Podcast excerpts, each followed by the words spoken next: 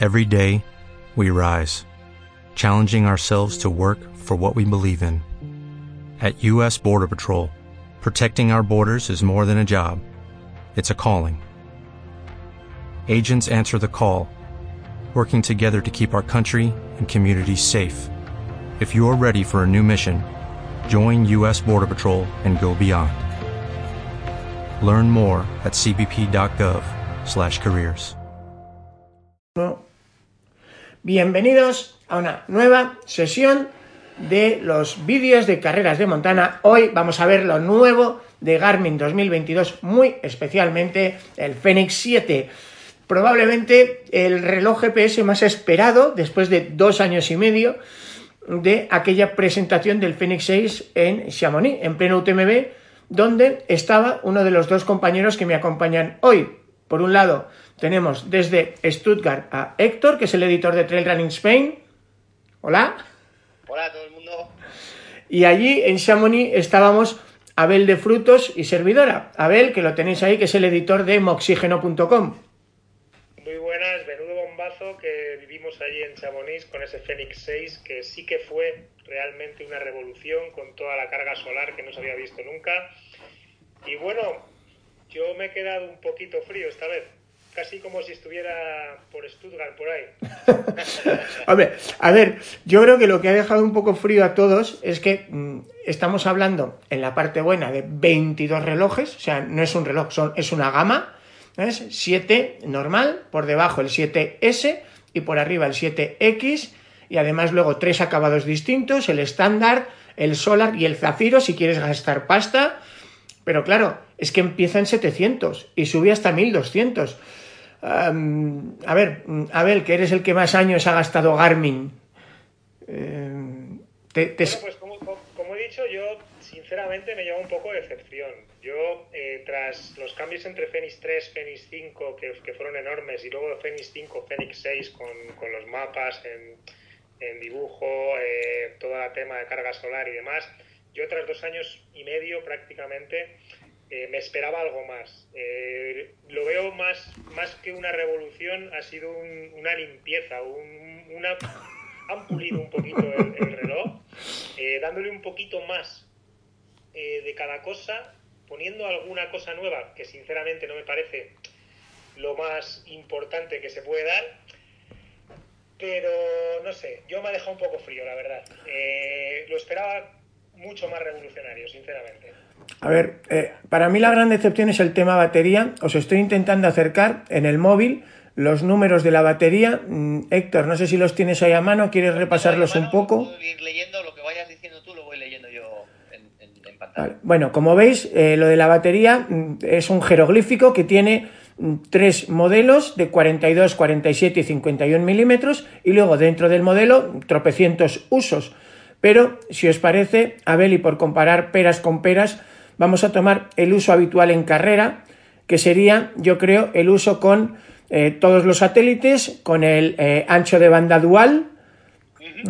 Y, eh, si no me equivoco, para que tengáis una referencia, Abel, tú hiciste el UTMB, 100 millas, este, este verano, en Chamonix, tardaste 43 horas y pico, llevabas un Coros Vertix 2, si no me equivoco. Exactamente. ¿Y te sobró mucha batería? Eh, he de decir que lo llevaba sin la frecuencia dual, iba con, con, batería normal, sin frecuencia dual, pero lo cierto es que, que tras acabar la carrera me quedaba un 44% de batería.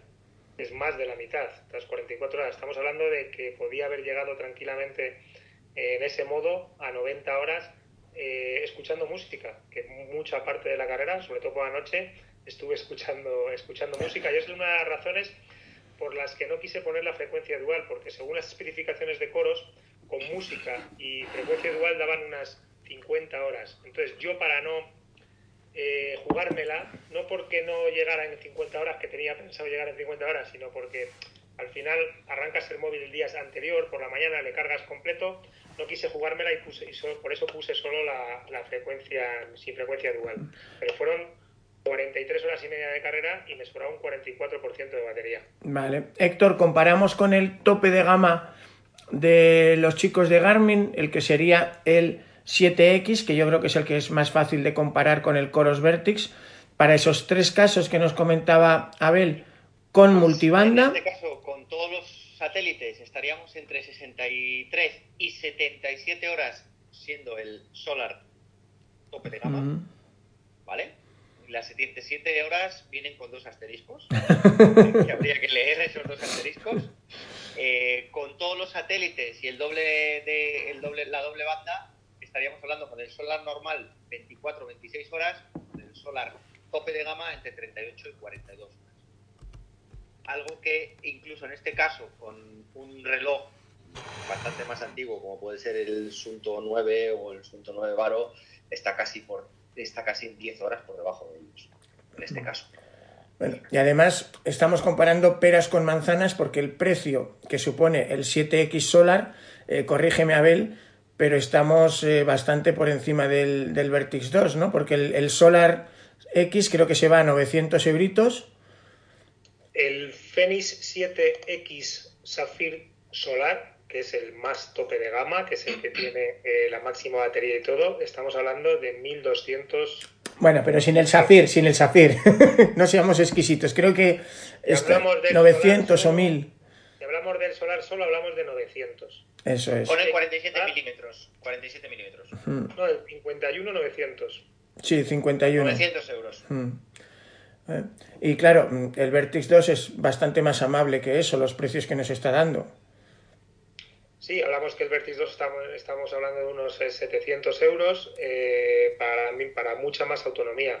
Hay que decir que, obviamente eh, Phoenix está enfocando eh, muchas de sus funcionalidades eh, probablemente a otro tipo de corredor. Quizás Garmin no piensa que, que, todos los corredores van a correr ultras de 40 horas y enfoca más este reloj a corredores de media maratón, de maratones de montaña, e incluso de 100 kilómetros que, que, suelen tardar entre las 15 y 22, 24 horas. Eh, por ese lado, podríamos estar de acuerdo. Luego ahí depende pues lo que a cada uno nos, nos guste más o prefiriéramos tener. Vale. Más cosillas aparte o más batería, claro está. Si os parece, por, por, resumir un segundito, si en los precios tenemos 22 relojes en tres escenarios de 700 a 1200, en la batería tenemos tres relojes con hasta siete combinaciones de batería distintas y mmm, a nivel de carrera, que es lo que más nos interesa a nosotros, va de las, um, en el caso del Chiqui, del 7S, de 37 horas con puro GPS a 7 horas si le metes GPS, satélites y música. En el caso del más lógico o el superventas, que es el 7, que tiene un precio normalmente en torno a las um, 700 euros, pues estaríamos en un GPS básico 57 horas y un eh, tope tutti frutti con música y todo de 10 horas apenas. Y, y, en el caso del 7X, que digamos que es el rey de la gama de 900 euros para arriba, pues eh, empezamos en eh, 89 horas con mínimo y eh, si le metemos todo a 16 horas. En fin, yo creo que no es el Garmin que debes apostar si quieres el tope batería, ¿no? De hecho, hay, hay algún Garmin, yo creo comentábamos antes, que, que, puede ser más efectivo si lo que buscas es tope de batería. Sí, si quieres más batería, descaradamente habría que buscarse, eh, hablar de, hablamos del Garmin Enduro que ha salido hace poco, que sinceramente no, no parece que, que haya mucho corredor con él, no se ve mucho por ahí, pero sí, ahí sí que, sí que la batería es potente eh, obviamente perdiendo muchas de las funcionalidades que, que, tiene este Garmin Fenix 7, que para mí la mayor excepción ha sido esa. Yo esperaba mucha más batería en este Fenix 7. Si me permitís un pequeño apunte desde el punto de vista de marca, un pequeño análisis un poco desde el punto de vista de marca, yo creo que lo que hay, o punto de vista personal, de lo que creo que Garmin está intentando hacer es sacar al mercado o ha sacado al mercado un reloj premium, no específicamente dedicado para aquellos corredores de ultradistancia, que es lo que igual estábamos esperando los corredores de ultradistancia. Entonces, es una especie de eh, distinción, segmentación del mercado, en este caso, de un reloj premium. De ahí la diferencia en el precio. Estamos hablando, si, si lo comparásemos con los coches, pues el que se compra un Mercedes o el que se compra un Ford de alta gama. Hay una diferencia entre un Mercedes y un Ford de alta gama. Y creo que en este caso eh, la presentación que hemos vivido hoy eh, a partir de las 4 de la tarde, estábamos viendo un reloj de alta gama con una presentación en la cual, y si tenemos en cuenta también el Epix, el otro reloj que han presentado hoy, están segmentando un producto específicamente a un sector con una capacidad casi adquisitiva diferente del Coros, que del que estábamos hablando, o diferente de un Sunto 9. Yo estaría, antes de que hable Sergio, yo estaría de acuerdo contigo en, ese apunte, Héctor, eh, teniendo en cuenta que el Epix, con su pantalla AMOLED, eh, a un precio también desorbitado y demás, eh, mucha menos batería, para ese segmento de gente que le quiere un, reloj bonito con, con, una pantalla bonita, perfecto. Yo entendería si dentro de estos 22 relojes que han sacado, hubieran sacado un Fenix 7, quizás con, un, con, algo menos, con algo menos, de, cosas que pudieran tener, pero con una batería más grande. Y no dejarlo todo al enduro, cuando por ejemplo el enduro no tiene eh, los mapas reales, ¿no? no tiene todas las mismas funcionalidades que puede tener un Coros Vertis 2 ahora mismo. Eh, espera, espera, un segundito. A Sergio la palabra, perdón. Que, a ver, hay, yo creo que eh, Garmin se ha aprendido también lo de los gadgets, del inspector gadget. si os acordáis, cuando estábamos en Chamonix con el 6, nos volvió locos con lo del cargador solar, primero en la historia de la industria. Y eh, para este año también nos han hecho un lanzamiento apoteósico del inspector gadget que es la linterna en el reloj GPS. Frontal, frontal incluido. Entonces, a ver. Es curioso que cuando pones el brazo adelante enciende la luz y cuando le pones atrás se pone la luz roja. A ver, la funcionalidad será la que sea, pero son los reyes del marketing. Porque dime tú, ¿qué periodista o qué analista podemos resistirnos a eh, la idea de esto. Habría que ver, yo no lo he logrado, sé que funciona en principio, son tres LEDs, dos blancos y uno rojo, si recuerdo bien, que tiene cuatro modos preprogramados al estilo de los frontales de toda la vida. Es que le vas dando al botoncito, que entras y sales muy fácil, con dos clics en el botón. Eh, todo eso está muy bien traído. De hecho, ya lo hemos visto en los móviles. Yo he visto muchos corredores acabar ultras con el iPhone es más, a mí me ha pasado, en el Ultra Monterrosa 2021 se me estropearon los dos frontales que llevaba, ley de Murphy, eh, tormentón, se metió agua, lo que sea, y acabé haciendo el último descenso con el iPhone. Así que, por un lado es un rollo marketinero, pero ojo, no deja de estar mal, ¿eh? Que tengas ahí un último recurso. Estoy totalmente de acuerdo. Tenemos Garmin Pay, tenemos todas las estadísticas que te da de ver, o sea, todo lo que ves. Puedes escuchar música, conectarlo con Spotify. Son muchísimas cosas. Eh, pero realmente eh, a mí me gustaría tener un Fenix 7 sin que, en las que yo pueda configurar el reloj de manera que esta batería, en vez de durarme 60 horas, me pueda durar 90. A ver, pero es que para eso ya tenemos, y lo hemos discutido antes fuera de cámara, el Instinct, que es el reloj GPS básico, táctico, que es para que usen los soldados, los policías, los, los, cuerpos de rescate, que entre 200 y 300 euros te da muchas de estas funciones. Es que hay incluso un Instinct con el cargador solar. Sí, sí, pero... creo que hay que entender el punto del que hablaba yo, eh, eh, eh, no porque lo hablase yo, sino en el sentido... Mm del punto de vista de marketing. Y en realidad, en la sociedad en la que nos movemos en estos momentos, eh, es una sociedad que se mueve por, por olas de marketing. Y en este caso creo que han entendido, y me vais a permitir, y no porque trabaja en marketing, han entendido la ola bastante bien. Eh, no, eso está una cosa es que nos guste o que no nos guste, pero la ola de lo que decía lo que decía Sergio de la linterna o lo que hablábamos en la presentación que hemos visto Sergio y yo, eh, lo presentaba con que estaba con su hijo en una cueva y gracias a que él llevaba el reloj de la cueva. Porque a su hijo se le cayó el frontal en el agua. Está clarísimo que en cuanto a marketing Garmin no tiene competencia. Y yo sinceramente, si a mí me pones todos los relojes del mercado y me dices, eh, dime para ti cuál es el mejor reloj del mercado independientemente del dinero que cuesta, sea, tú me pones todos los relojes del mercado y me dices, elige cuál para ti es el mejor. yo ahora mismo te diría que el mejor, como completo, como con todo, para mí es el Fenix 7.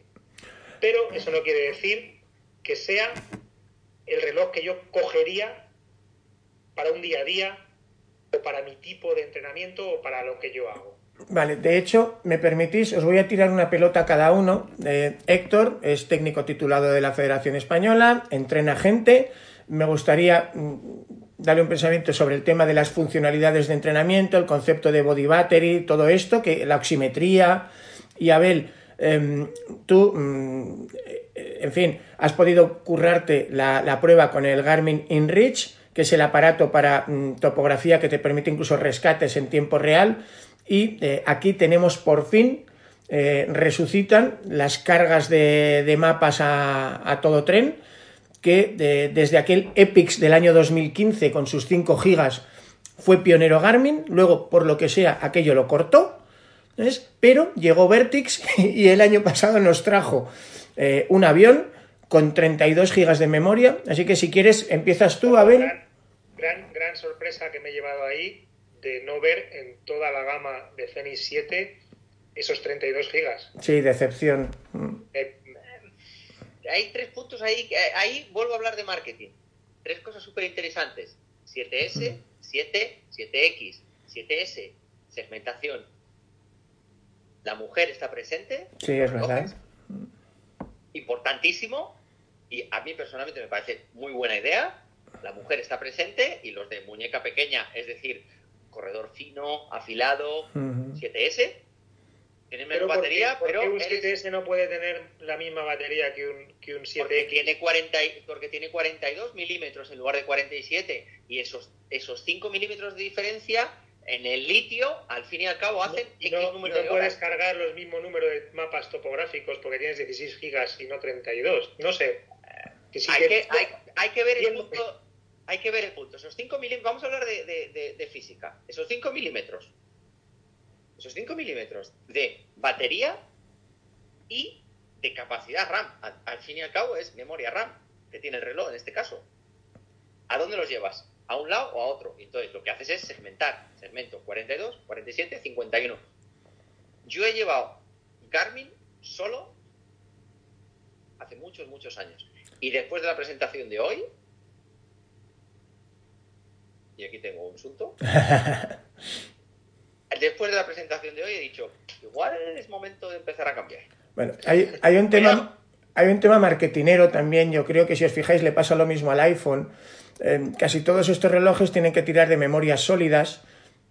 Esas memorias sólidas son muy caras y eh, si yo quiero mm, recortar costes, pues no es lo mismo mm, vender un reloj de 16 gigas que de 32. Acordaros que es que un iPhone de, em, ¿de cuánto es? De 128 a 256 a 512, que son los gigas opcionales, hay como 200 euros de salto entre cada iPhone. Voy a ser abogado del diablo aquí. 700 euritos, Coros Vertix 2, 32 gigas. No, no, eso está claro. O sea, en batería y en memoria. Claro, eh, hay, un punto que está clarísimo. Eso lo, hemos visto todos. El precio, y has dicho tú una palabra castellana, desorbitado. Mm. Pero es lo que yo decía al principio, o hace cinco minutos, de me posiciono como marca premium. Como podría ser Mercedes-Benz, como podría ser BMW, como podría, eh, estoy hablando del mundo de los coches, ¿no? como podría ser la marca X eh, eh, en cualquier otro, Louis Vuitton, en el, tema de los bolsos, o, y creo que este 7X, y siguiendo la línea también del Epix, que es lo que nos han enseñado hoy, va por la carretera va por ahí.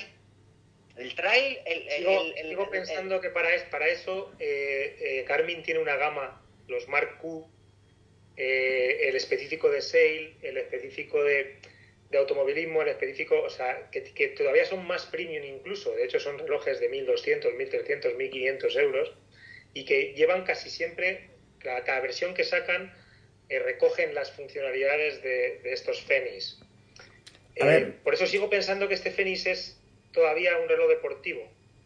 Independientemente de que, por supuesto, Garmin eh, piense que, sean premium o sean premium o demás, pero sigue siendo un reloj deportivo eh, que yo creo que debería enfocarlo más. Que, claro, es que nosotros estamos viéndolo desde el punto de vista de un ultracorredor, de corredor de montaña, Eh, y realmente no todo el mundo es corredor de montaña. A ver, es el key de la cuestión. Acuérdate, Héctor, que en la presentación los mismos chicos de, de Garmin de Kansas lo han comentado dos o tres veces, ¿vale? Este es un reloj, ellos lo vendían como un reloj deportivo, pero que puedo llevar todos los días en mi vida diaria.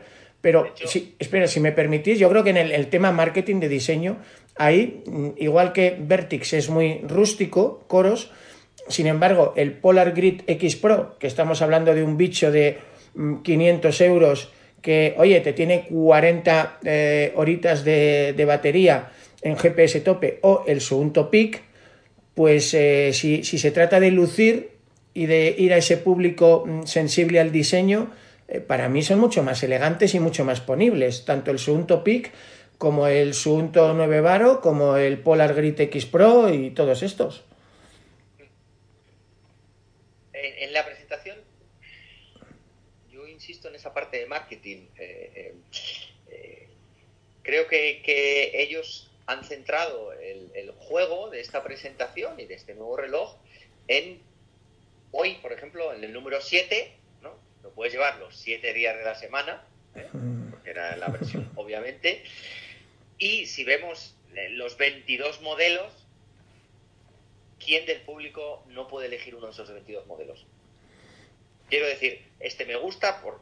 No, el, grande, que no tengo 800, el que no tengo 800 euros. Efectivamente, obviamente, claro, que es eso que... que decíamos antes, el precio desorbitado, pero en cuanto a un punto favorable, yo creo que en este caso, y, y, y en este, como os he enseñado hace un momento, yo no he, llegado, he llevado Garmin desde hace muchos años, eh, el tema de los 42 milímetros me parece súper interesante.